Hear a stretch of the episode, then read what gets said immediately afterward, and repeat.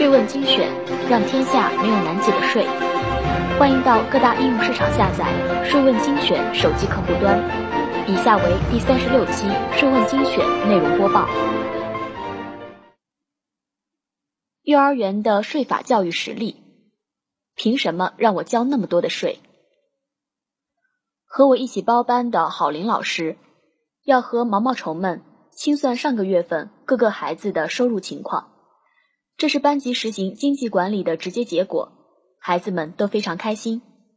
但是，当讲到要交纳一定数量的税时，各种抗议此起彼伏。我凭什么要交税？我就赚了那么点儿，都不够自己花呢，我不交。毛毛虫们叽叽喳喳地争论起来。听到和看到这样的争论，我心里有些小欢喜。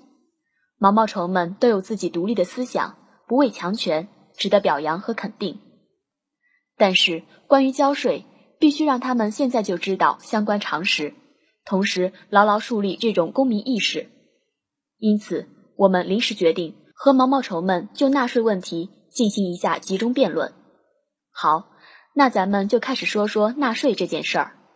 不过，大家要遵守游戏规则，同一时间内只能有一个人在表达，如果有人违反，就要承受一次。一百元班币的罚款。好，第一轮辩论现在开始。我先跟你们解释一下，我们的交税是有一个起点的。凡是超过八百元班币了，超过的部分就应该按一定比例进行交税。比如，超过部分是一千的，征收比例是；超过部分是两千的，征收比例是。郝林老师说着，就在黑板上算起来。此处省略若干字，孩子们多次报出自己的钱数，郝老师负责算出税额。那我们为什么应该要交税呀？小 M 不服气。有的孩子越说越激动，实在控制不住自己的，就违反了前面的规则，只能认罚一百元了。有一个孩子相当有钱，他甚至拿出了一千元班币预交罚金，以方便自己插话。哈，有钱就是任性啊！待大家稍稍平息之后，我对大家说：“我们班级和我们所处的社会是一个样的。爸爸妈妈挣了工资后，如果达到一个标准，也应该按照一定比例去交纳税款。这是一个公民应该做的事情，是应尽的义务。这部分钱，国家用来建设学校、医院、消防、部队、科技、国防等等。现在我们按照一定的比例，把这部分班币收起来之后。”会用于桌椅、窗户、门锁等的维修，用于花草的维护，也会用于奖励大家平时的一些言行。这样做好不好呢？毛毛虫们在想着我们刚才说的所有的话，没有吱声。好，孩子们，我和郝老师也要交税的，你们知道吗？我们每个月的工资超过三千五百元的部分，会有一个分档，每个分档都要按照相对应的税率计算税额。最低是按百分之三交税的。当看到新的桥梁架起，当看到消防车在路上飞驰，当看到我们国家的边防建设越来越完善，我们的科学技术越来越发达，我们作为一个纳税人感到无比自豪。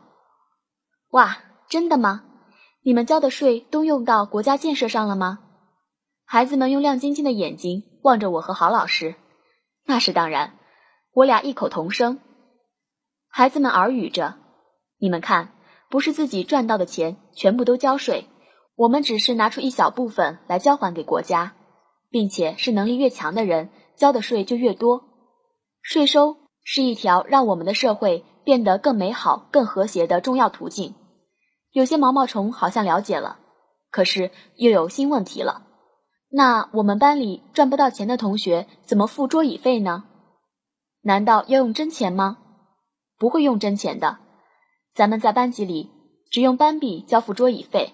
没有挣到班币的毛毛虫可以向银行借贷，到郝老师这里填写借款申请表，等审核通过后就可以领出班币，再支付桌椅费。但是下个月要多努力赚钱喽，比如你要记得去浇花，记得自觉管理书籍和地毯，好好写自然笔记等等，因为你既要还贷款。还要赚足下月的桌椅费。本以为快要平息这场战争了，谁知一个执拗的毛毛虫说出这样一句话：“那我就是不交，我把钱藏起来。”有一位非常有名的明星，就是因为偷税漏税被判刑了，他的人生也因此而改变。现在呢，我们是在进行财商训练，我们不要只想着守住钱，不要成为钱的奴隶，要想到用钱去创造更大的社会价值，为更多的人去服务，让他们过得更好。现在你们来上学都不用付学费，还能使用学校的各项先进设备，参加学校的各种活动。这都是纳税人交来的钱啊！那同意交税的请举手。伴随着下课铃的响起，仍有五个孩子没有举手，但是没有关系，我相信通过这一次的辩论，孩子们会慢慢理解并接纳的。这是我们毛毛虫教室的游戏规则，我们在一起就要遵守这里的小规则，长大后才能做个合格公民。谢谢收听本期播报。税问精选，让天下没有难解的税。欢迎到各大应用市场下载“税问精选”手机客户端，并在语音频道与我们评论探讨。每周一、三、五会为您更新内容。我们下期再见。